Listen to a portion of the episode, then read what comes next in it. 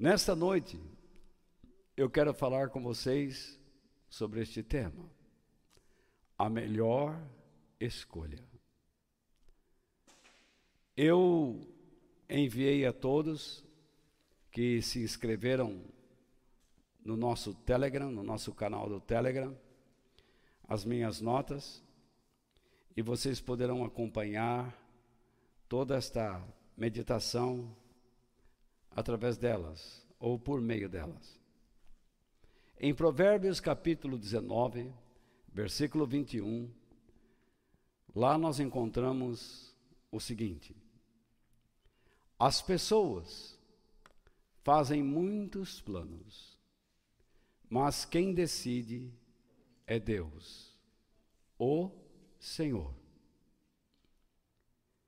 Então, nós encontramos aqui uma verdade acerca do homem. Que o homem tem o hábito de fazer muitos planos.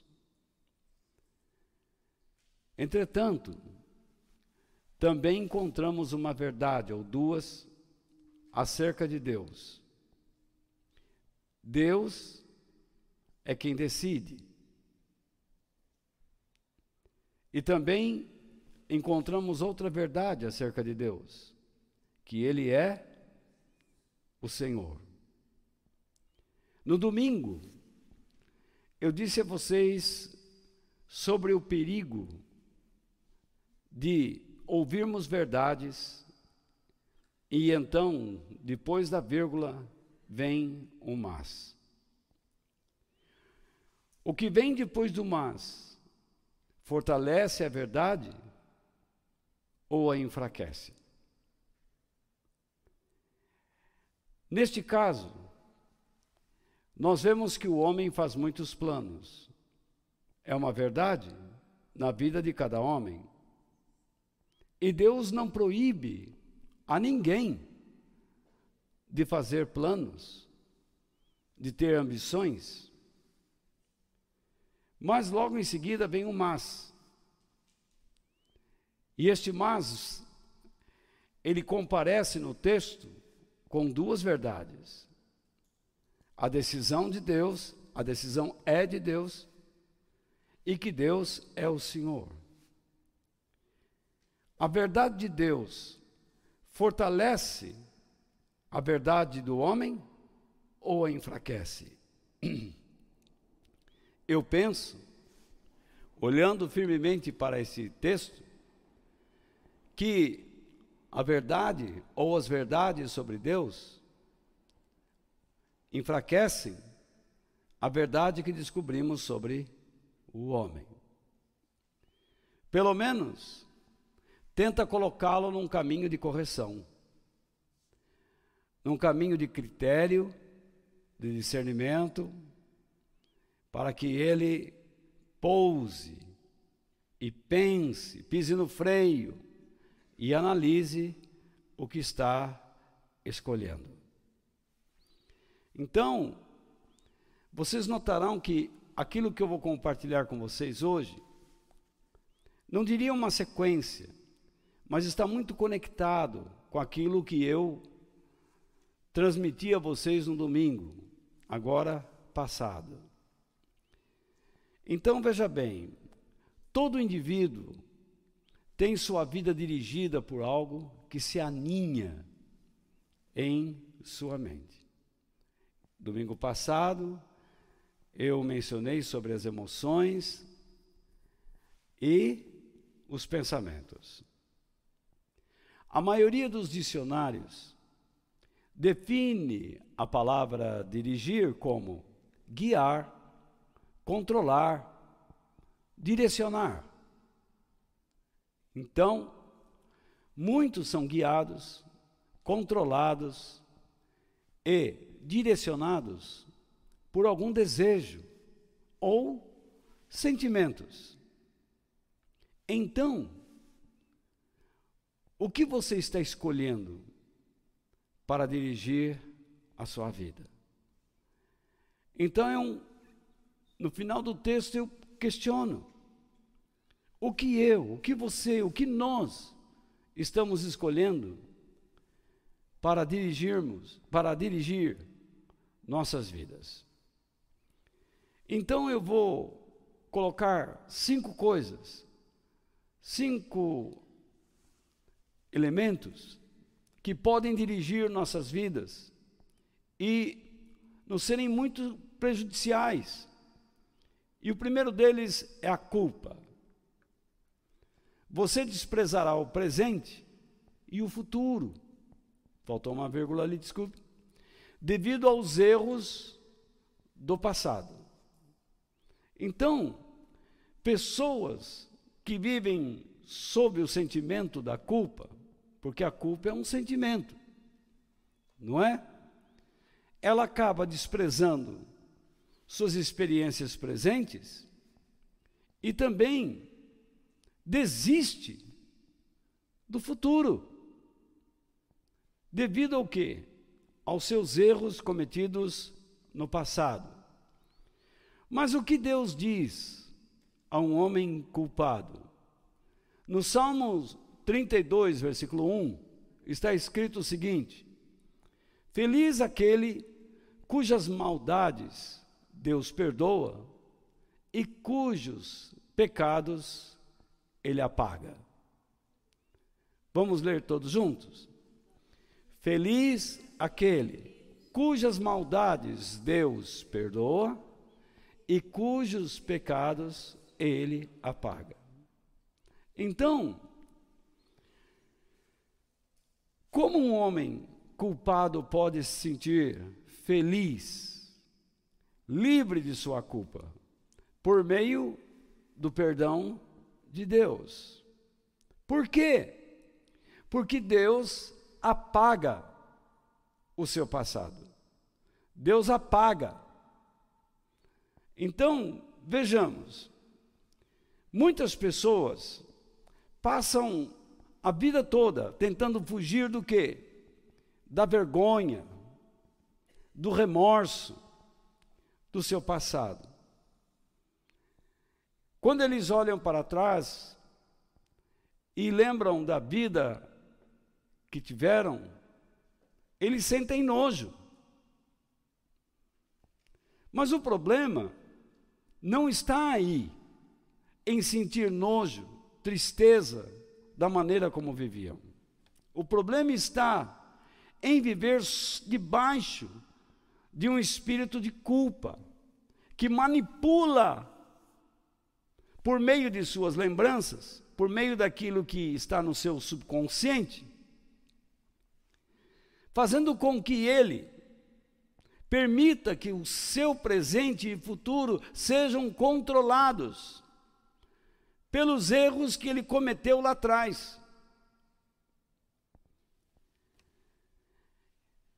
Lembranças que são desagradáveis do passado não podem e não têm o direito, na vida daquele que ama a Deus, de comandar tanto o seu presente como o futuro.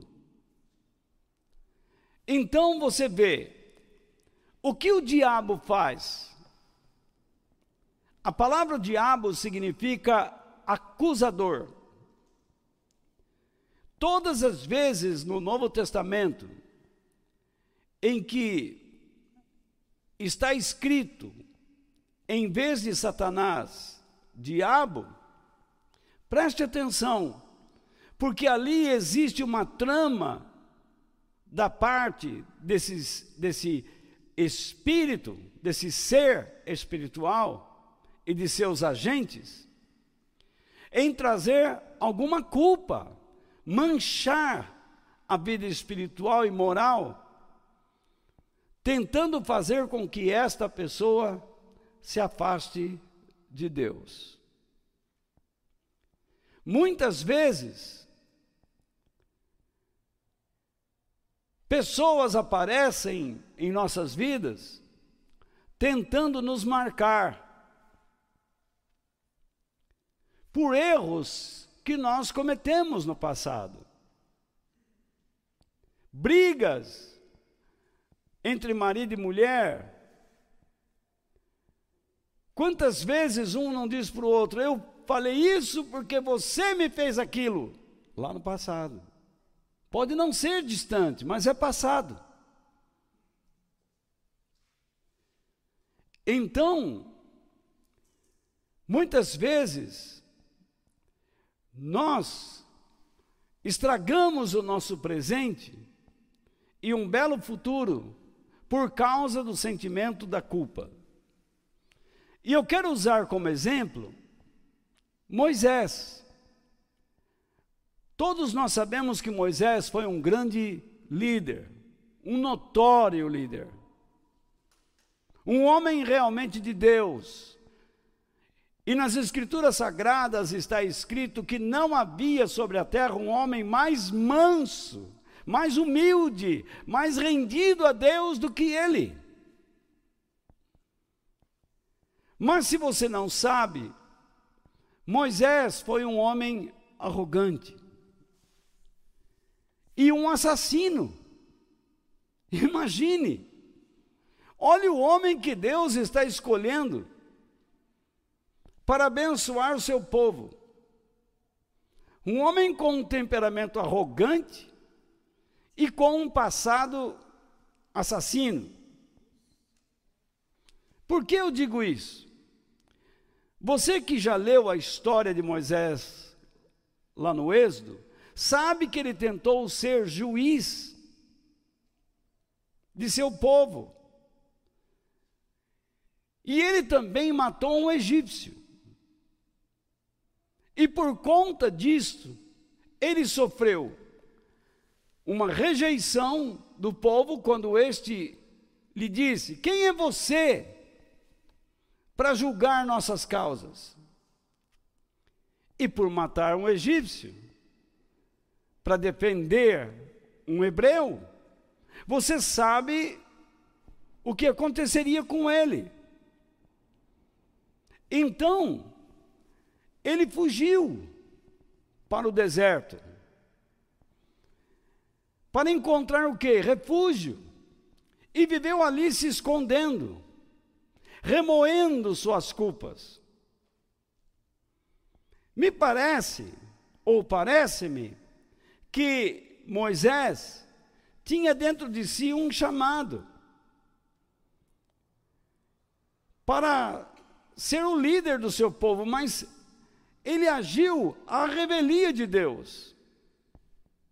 Ele não esperou, ele não buscou o conhecimento de Deus exato para tomar suas decisões.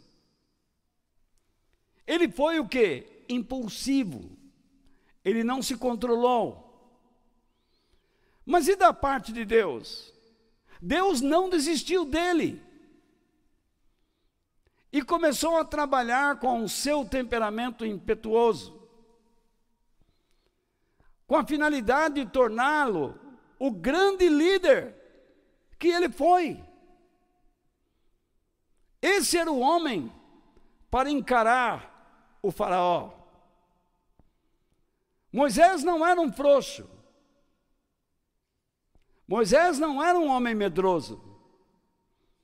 Mas a sua culpa o enfraqueceu interiormente. E ele precisava da parte de Deus, aprender como viver uma nova vida de comunhão com o Senhor, de verdadeira comunhão, melhor dizendo.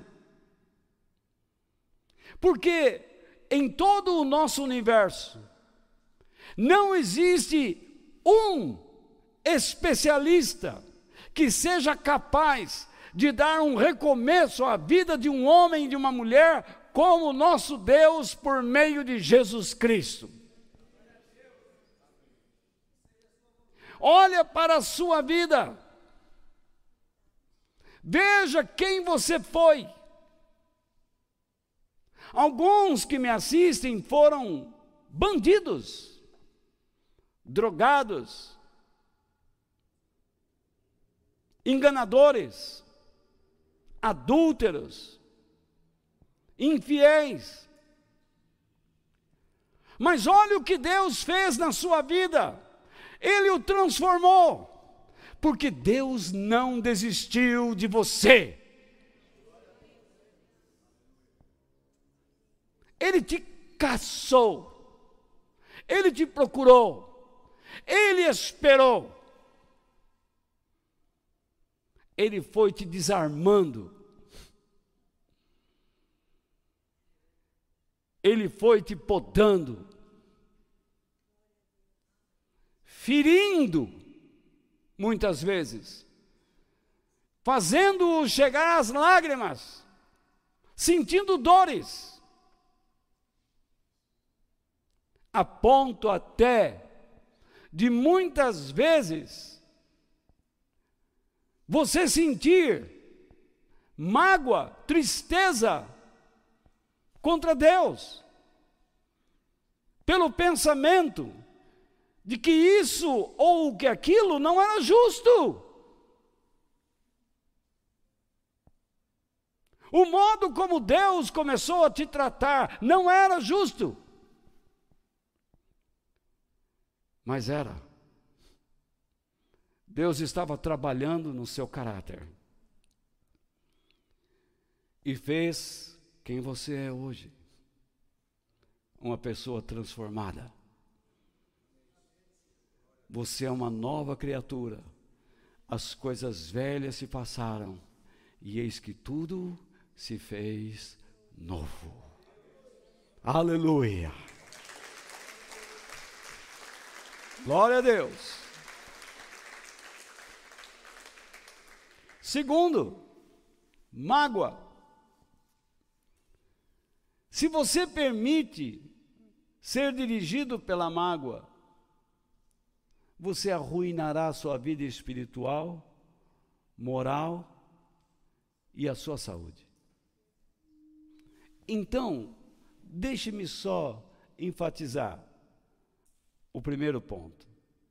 Se você é dirigido pela culpa, você desprezará o presente e o futuro devido aos erros do passado.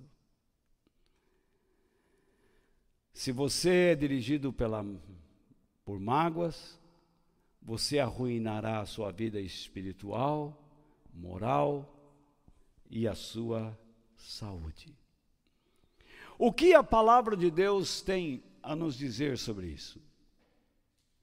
Em Jó, capítulo 5, verso 2, está escrito que ficar desgostoso e amargurado é loucura, é falta de juízo que leva à morte. Então, quais as características que o nosso texto apresenta de uma pessoa desgostosa com a vida ou amargurada. Ela se torna uma pessoa louca, tola, imbecil. É isso que a Bíblia quer dizer. Sem juízo, sem bom senso, imatura. E ela não percebe que isto afeta a sua saúde, que a levará prematuramente à morte.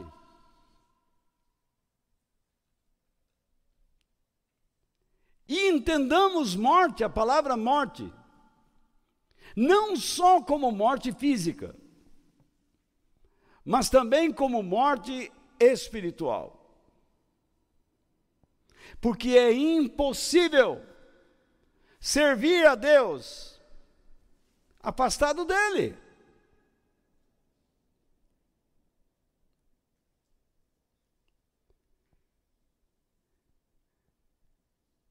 Eu vejo, por exemplo, o trabalho virtual é muito bom.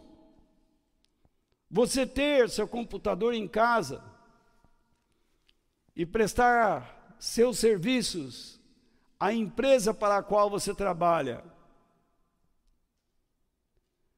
No mundo de hoje, você fica livre de muitas inconveniências, não é verdade? Porém, você perde a oportunidade de conviver com pessoas e ser a pessoa que Deus gostaria que você fosse naquele lugar.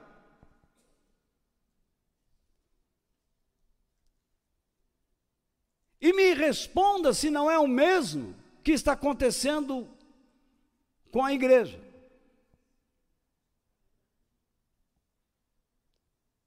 As pessoas estão acreditando que podem participar que podem cultuar a Deus virtualmente.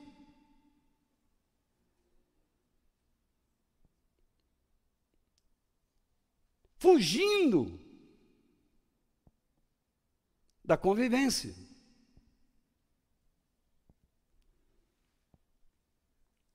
Porque assim evitamos mágoas, evitamos embates, controvérsias, desarranjos, desarmonias.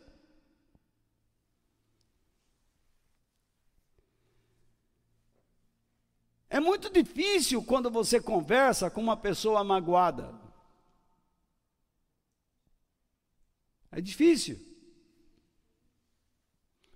Porque aqueles que são dirigidos por mágoas e que não querem superá-las,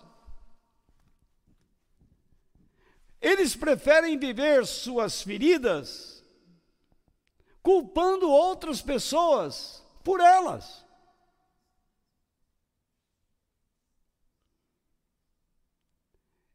Eu espero que eu tenha sido entendido. Geralmente as pessoas feridas pelas mágoas culpam sempre o outro. por sentirem tais sentimentos. Então, o que faz essa pessoa? Ela se fecha, se interioriza, e o pior, se alimenta de raiva, de ódio. Mas ela diz: ele tem ódio, ele me fez assim.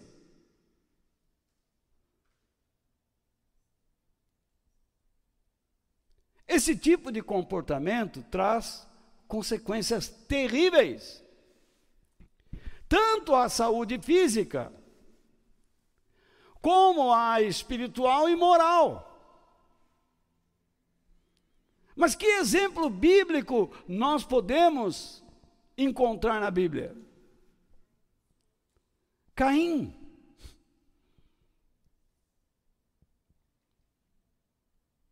Ele ficou magoado com quem? Com Deus. E como ele não podia matar Deus, ele culpou o seu irmão Abel pelo sentimento que ele abraçou e o matou. Saul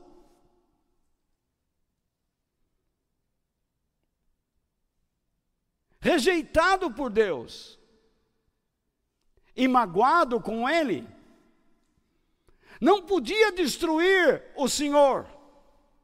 Quem o pode?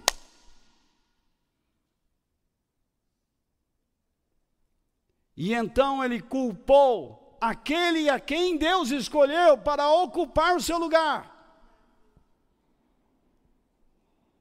E em vez de favorecer o povo, de abençoar o povo de Deus, porque quem sabe poderia se arrepender e encontrar o perdão de Deus. Preferiu matar Davi, caçar Davi, entrou em todos os buracos naquelas montanhas da Judéia e não o encontrava. Porque ninguém pode derrubar aquele que Deus escolhe.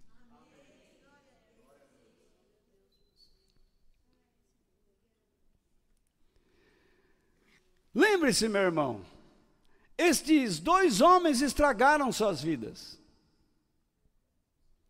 Saul ficou louco. O diabo atacava. Um homem que era de Deus ficava dominado pelo inimigo. E Davi tinha que ir lá cantar louvores e tocar harpa, fazer poesias para sossegar a alma e a mente daquele homem terrível.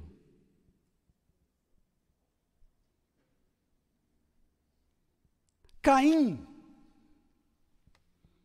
foi jogado para o mundo. E foi o ascendente de uma geração pecadora. Tudo que não presta veio dele. Novos hábitos, cultura, maldades, perversidades corrupção, mentiras. Porque nele não existia verdade, mas só arrogância e orgulho. Ele era um homem magoado, assim como Saul. Ele desanimou da vida com Deus, da vida com a família e se perdeu. Por isso eu digo que a mágoa é a progenitora da amargura. E seu filho é o desânimo. Quanto mais vivermos nesse patamar, mais distante ficaremos da graça e da paz de Deus. Ou seja, da vida de amizade e cooperação com Ele, por meio de Cristo Jesus, o nosso Senhor. Deus, Ele quer ser teu amigo. Ele sabe que a mágoa machuca. E machuca e machuca muito. Porém, nós temos Jesus como exemplo. Não há quem foi mais magoado do que ele, mais machucado do que ele. E uma de suas palavras na cruz foi esta: Pai, perdoa-lhes, porque eles não sabem o que fazem.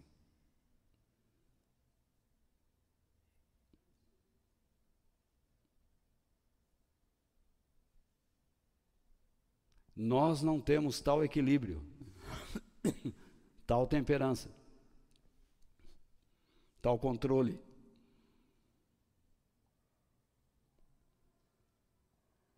Mas Ele é o nosso exemplo. Ao perdermos o nosso controle, nosso equilíbrio, nossa temperança, o nosso domínio próprio, o Espírito Santo de Deus logo nos faz olhar para o nosso exemplo. E então começamos a baixar a poeira. E deixar as coisas nas mãos de Deus.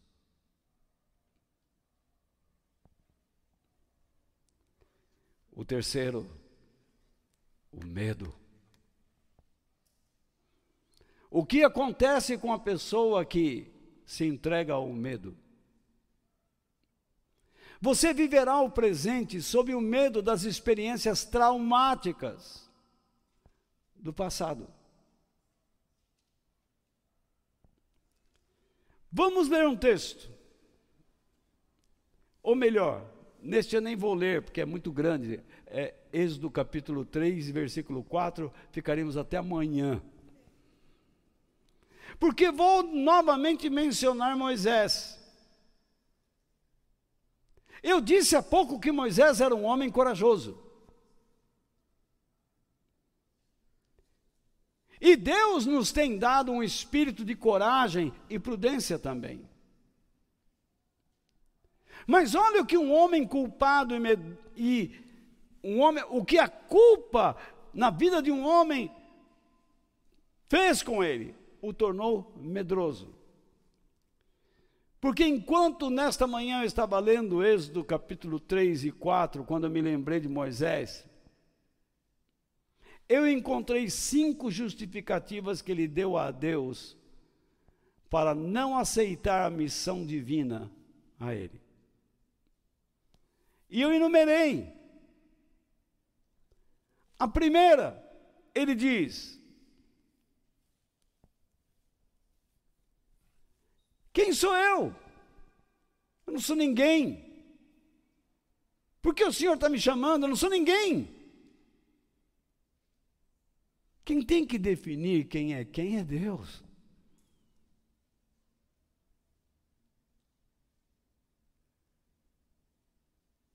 Nós vemos nos Salmos o salmista dizendo: O que é o homem para que dele te lembres? Mas o salmista não está se esquivando, ele está engrandecendo Deus, a bondade dele. Eu não sou nada, você não é nada. Mas nós temos Deus. Segunda, quando me perguntarem sobre o nome do Deus que me enviou a eles, o que lhes direi? O medo. O senhor sabe bem quem está escolhendo? Não escolhe-me não. Depois outra. Eu já fui rejeitado lá. Eu só fiz bobagem. E então eu vou chegar lá de novo. Com essa cara, agora queimado do sol, com a pele mais enrugada, com os dedos cortados, com calos nos pés, sujo.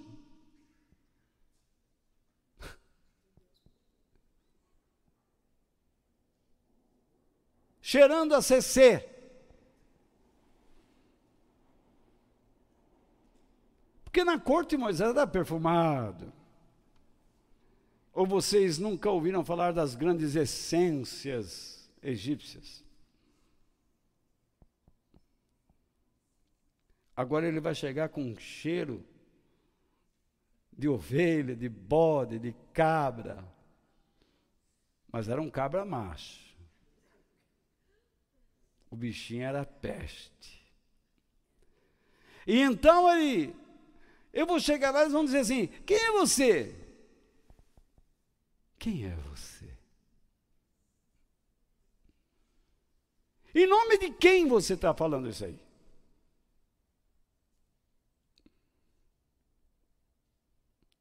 Terceira, Senhor, pensa bem, não dá. Eles não vão acreditar em mim. Olha,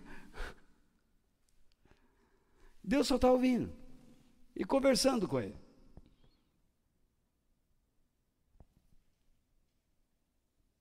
Quarto, Senhor, eu não sei me expressar muito bem. Eu sou meio duro. Eu não sei falar direito com as pessoas.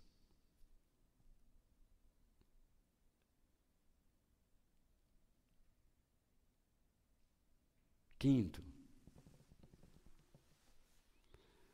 ele chega ao ponto de dizer assim: Senhor, em vez de me enviar, por que o Senhor não envia outra pessoa?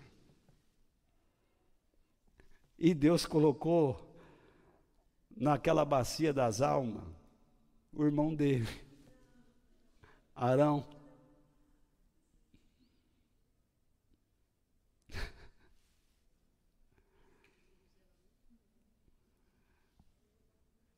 Você vê o que acontece?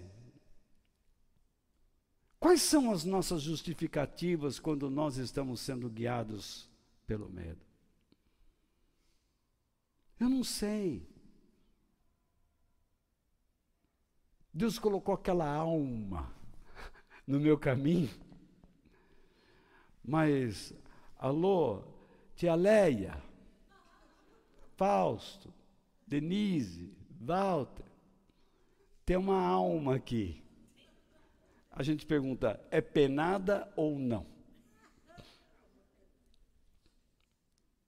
Ela precisa de cuidado. Você cuida dela por mim?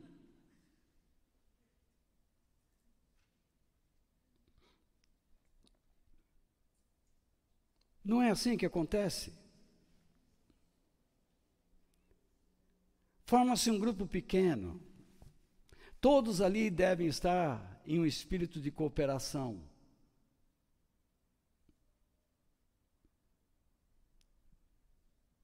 Se existe um visitante naquele grupo, todos vão agir para receber aquela pessoa de modo cordial, fortalecê-lo.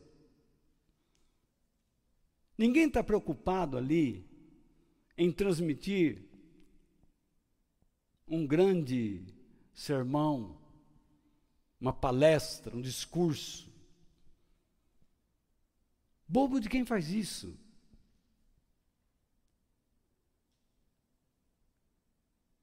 De antemão, a pessoa que vai trazer alguém já falou com os outros: vou levar uma pessoa, o problema dele é esse, esse, esse. Então, cabe ao líder, ao condutor, se preparar para conduzir as emoções os pensamentos ao serviço, para que aquela pessoa seja abençoada.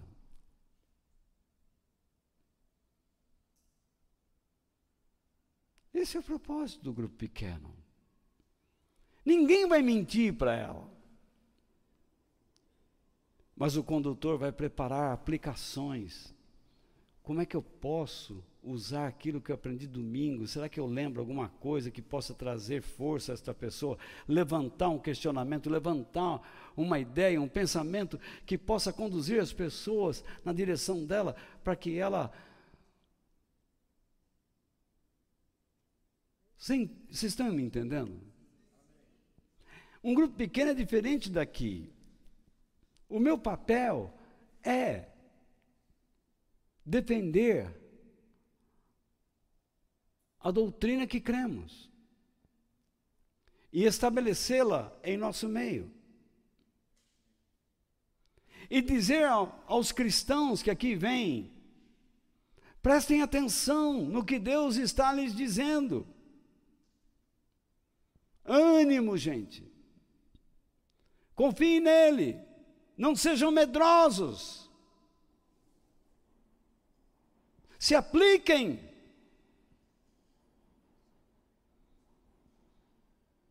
porque este é o custo para a vida eterna. Porque a fé sem obras é morta.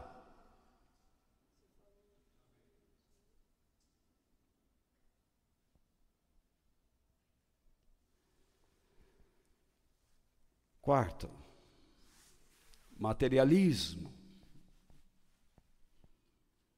Então você vê, o que uma pessoa dirigida pelo materialismo faz. Por se sentir protegido, você perderá a noção do que é momentâneo.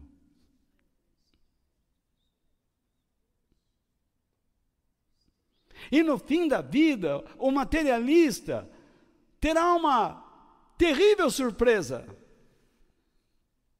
Ele correu atrás do vento.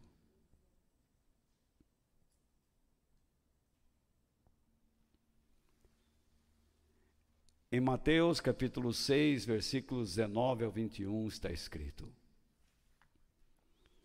Não ajuntem riquezas aqui na terra. Jesus está dizendo assim: não vivam para ficar juntando riquezas aqui na terra. Significa, ele não está impedindo você de prosperar. Ele nos dá inteligência para isto. Mas não faça das riquezas o teu foco primário.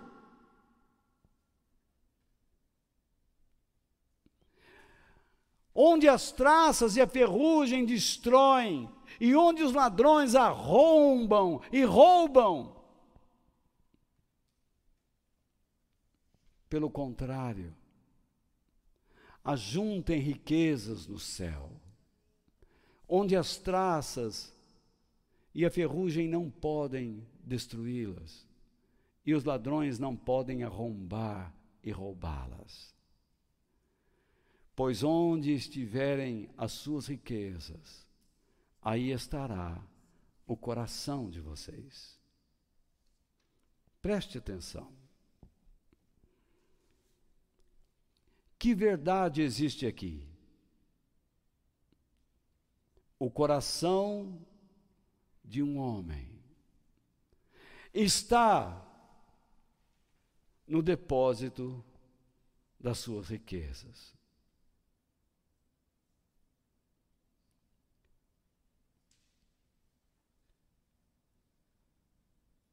E quando você vê ali no texto, as traças e as ferrugens destroem, ladrões arrombam e roubam. O que essas traças são? Elementos de destruição. E o que elas representam? Senão o mal, a mentira, o engano, Satanás e seus agentes. Com suas ideias. Destroem o poder espiritual, o poder moral. Os pensamentos e os caminhos elevados de Deus.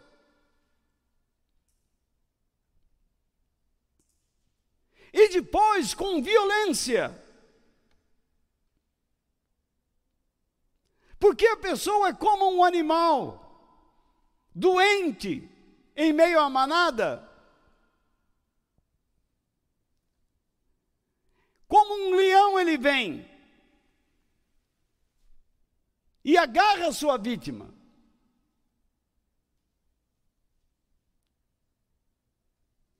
E ele arromba o seu coração. E rouba tudo que está lá.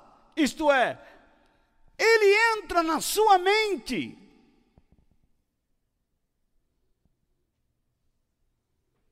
Por meio de violência. E rouba o que de Deus foi plantado ali.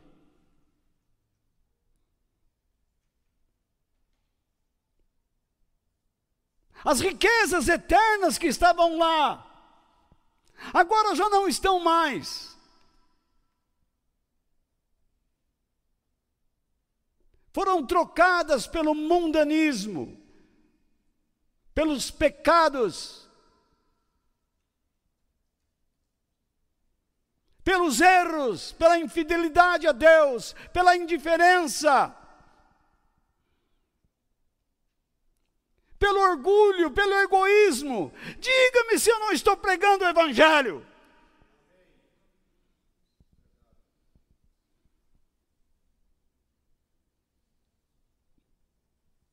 Pelo amor de Deus.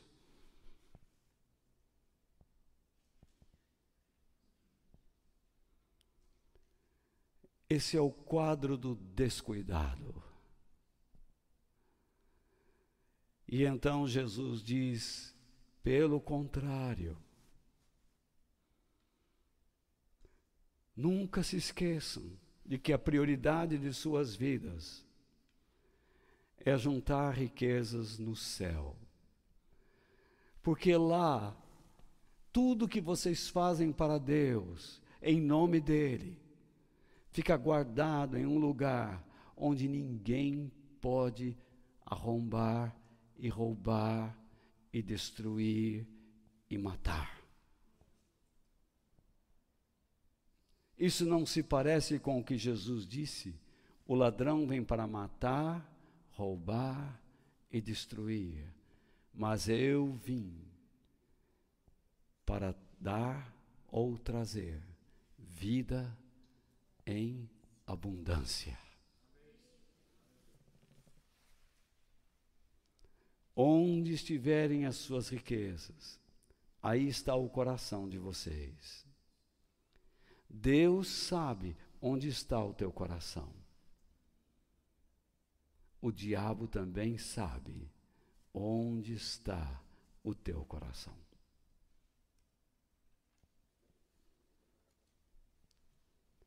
Há muitos que vêm falar de espiritualidade, mas são materialistas mesquinhos,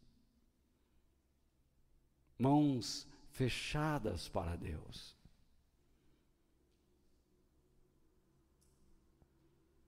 Avarentos, pessoas dirigidas pelo materialismo só pensam em adquirir, conquistar, acumular. Aquilo que ele pensa que traças e ferrugens não corroem, não destroem, e que nunca arrombarão e roubarão a sua felicidade. A sua vontade de querer mais está baseada no quê? No conceito errôneo, errado, de que quanto mais tiver, mais feliz, mais protegido, mais importante, mais influente, mais respeitado será.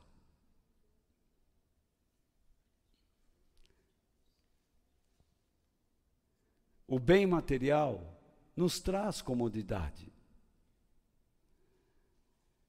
Mas em um momento qualquer, nós podemos nos esquecer que ao colocarmos a felicidade nessas coisas, ela, a felicidade, se torna temporal e momentânea. Mas, infelizmente, as pessoas apostam nessa ideia e vivem sobre ela e constroem suas vidas nela. Tornam essa ideia a rocha na qual edificam suas vidas, suas casas, e não percebem que construíram na areia. Jesus disse: louco! Você que diz que agora está bem, que está rico, que está satisfeito e que agora gozará a vida, esta noite pedirão a tua alma. Nós nunca podemos esquecer que as riquezas podem ser perdidas num piscar de olhos.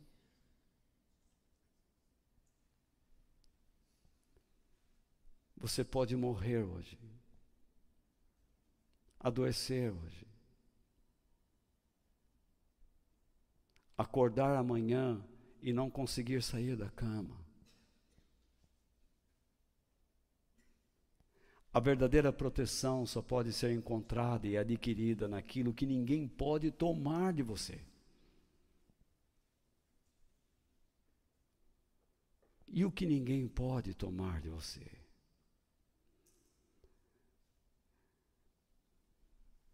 É a sua comunhão com Deus, é o seu amor por Ele, e o seu desejo pela vida eterna pelas coisas que estão lá, preparadas para você.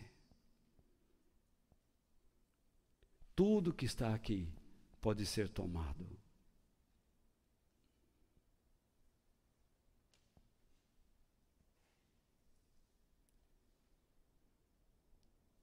Eu tive muitas coisas, perdi muitas coisas. Eu estou nesta igreja e amo estar nesta igreja. Mas amanhã vocês podem não me querer.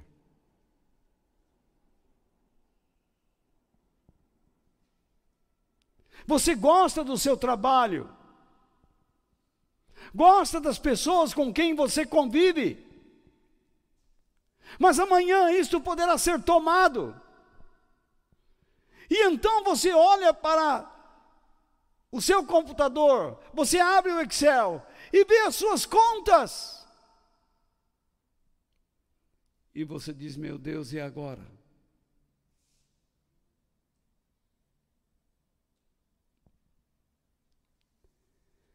E por último, aprovação dos outros. O que acontece com a pessoa que vive para ser aprovada pelos outros, buscar elogios dos outros? Você abrirá portas para uma vida emocionalmente fracassada.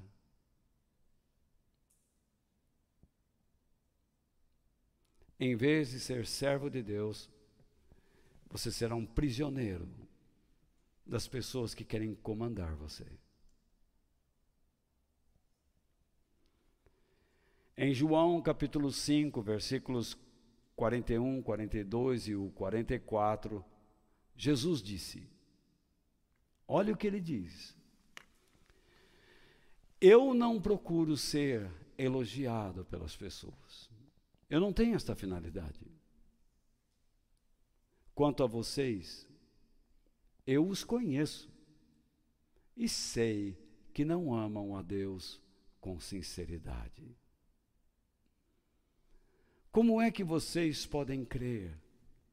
Se aceitam ser elogiados pelos outros e não tentam conseguir os elogios que somente o único Deus pode dar,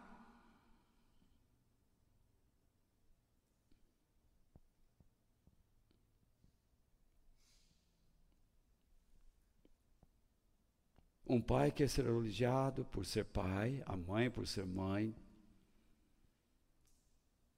a família por ter aquele, aquela casa, aquele carro, o homem por aquele emprego, por ter trazido à casa as compras, as provisões, por ter levado a esposa ou os filhos a um bom restaurante.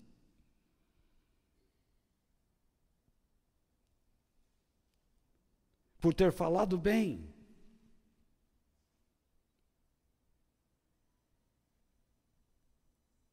Se nós não vigiarmos, sempre estaremos procurando elogios, aprovação. Isso também é necessário, mas com moderação.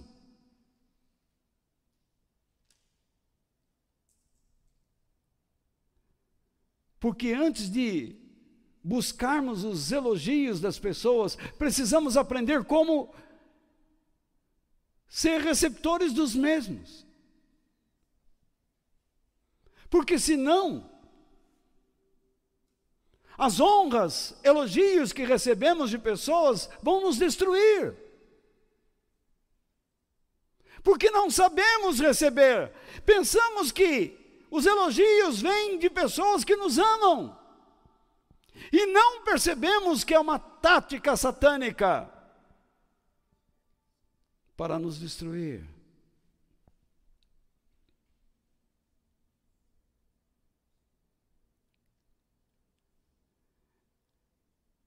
Tendo Jesus como exemplo, como vocês podem crer? se aceitam, se vivem para ser elogiados pelos outros. E não vivem para buscar os elogios que somente vêm do único Deus, que somente Ele pode dar.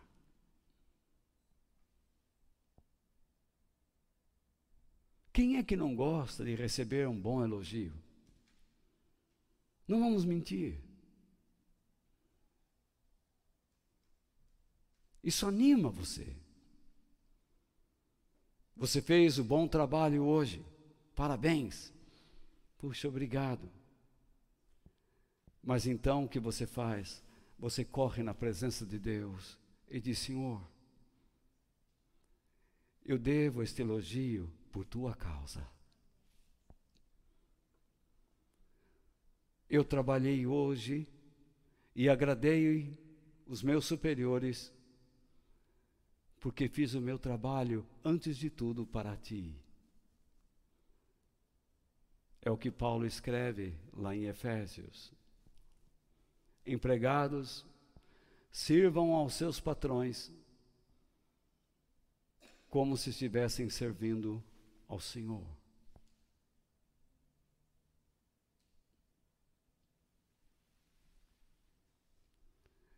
Eu gosto quando vocês chegam para mim e dizem, Walter, que Deus te abençoe, Deus te deu uma palavra que educou minha vida.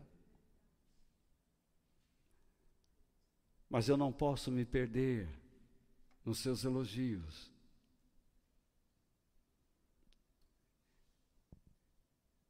Eu não posso adulterar a minha consciência. Eu preciso ser quem eu sou. Eu não posso amar mais você porque me elogiou.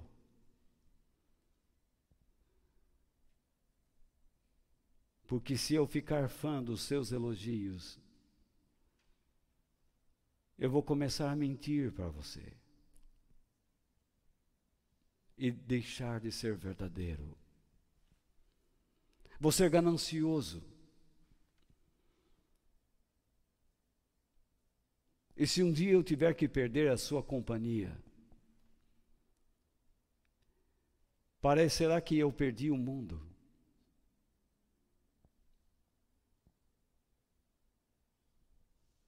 Eu devo sempre entender que Deus é a pessoa mais importante da minha vida. Eu estava lendo na internet algo que o pastor Rick Warren escreveu, e eu achei que era importante para compartilhar com vocês, porque eu pensei, isso ajusta tanto com isso que eu estou dizendo. Ele disse, abro aspas, não conheço todas as chaves para o sucesso mas uma chave para o fracasso é tentar agradar a todos. Ser controlado pela, pelas opiniões de outros é a forma segura de deixar de lado os propósitos e os objetivos de Deus para a sua vida. Quando somos aprovados por Deus, nada pode nos redimir.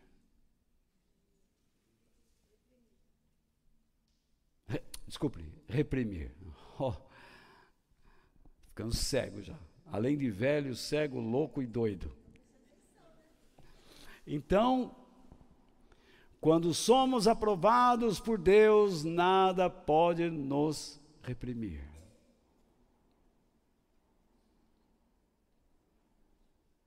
Aqueles que bus buscam o sucesso, tome muito cuidado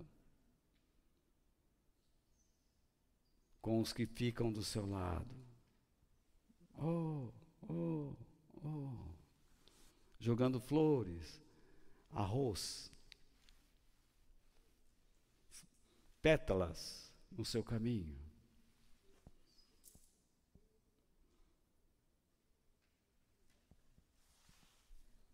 Tome muito cuidado com a preocupação e a necessidade de ser dirigido pela aprovação das pessoas, com o que eles podem pensar ou não de você. Mas procure permanecer sempre diante de Deus e de todos, com o espírito misericordioso, humilde, correto em caráter e obediência a Deus. Pois era dessa maneira que Jesus se portava. Ele era honesto. Ele era tão honesto ao ponto de dizer: quanto a vocês, eu os conheço. E eu sei muito bem que vocês não amam a Deus coisíssima nenhuma. Vocês não são sinceros. Vocês são incapazes de crer.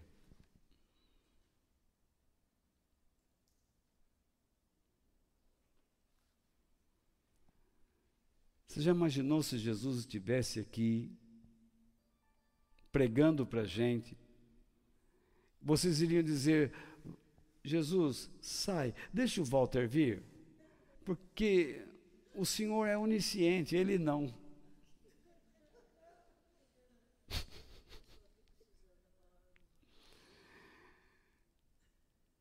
O Walter ainda fala uns negócios, mas ele nem sabe o que está dentro de mim. Ele nem sabe o que eu estava pensando na hora que ele estava falando. Mas quando o Senhor fala,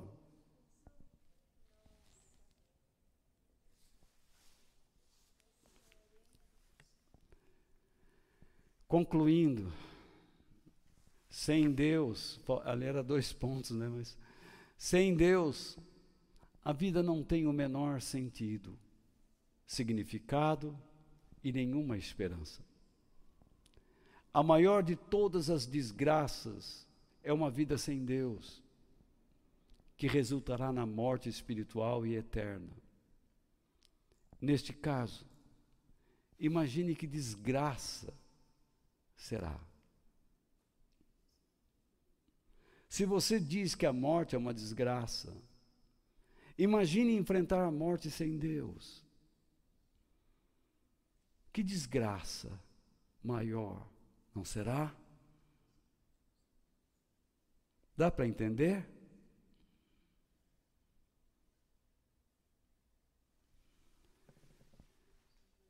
O nosso texto base diz que Deus decide. Mas decide o quê? O homem faz muitos planos, mas a decisão é de Deus, o Senhor. Ele decide o quê? Ele já decidiu realizar todos os seus propósitos sobre a terra e nos propõe a colocarmos nossos planos sob o seu critério a fim de vermos se eles se ajustam ao seu decreto, isto é, aos seus propósitos, que ele vai realizar comigo ou semigo, com você ou sem você.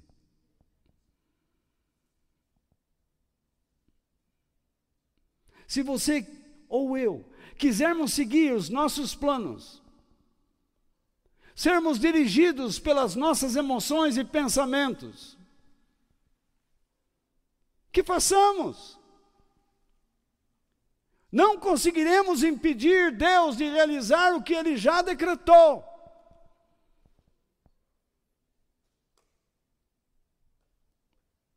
Mas se nos colocarmos nas Suas mãos, o que acontecerá? Então, ajustando-nos a Ele e aos seus propósitos, muitos dos nossos planos terão que mudar para que em Cristo desfrutemos de todos os seus recursos, bênçãos e a promessa da vida eterna. Façamos a melhor escolha, em vez dos nossos planos, que escolhamos a decisão ou os propósitos de Deus em Cristo. Que Deus nos abençoe.